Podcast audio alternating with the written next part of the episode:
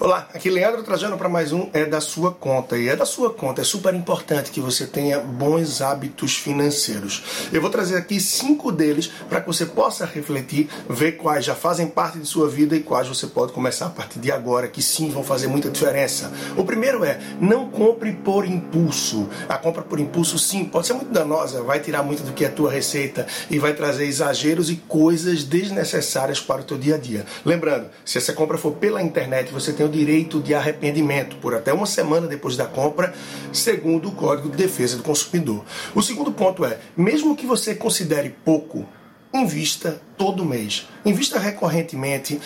Não importa, se você acha, ah, é muito pouco, isso não vai mudar nada, mas esse é um segundo, um bom hábito sim. E que, claro, você procure aumentar esse seu poder de investimento. O terceiro é, pesquise, compare preços, faça isso sempre que está muito ligado à questão da compra por impulso. Não vá na primeira oportunidade.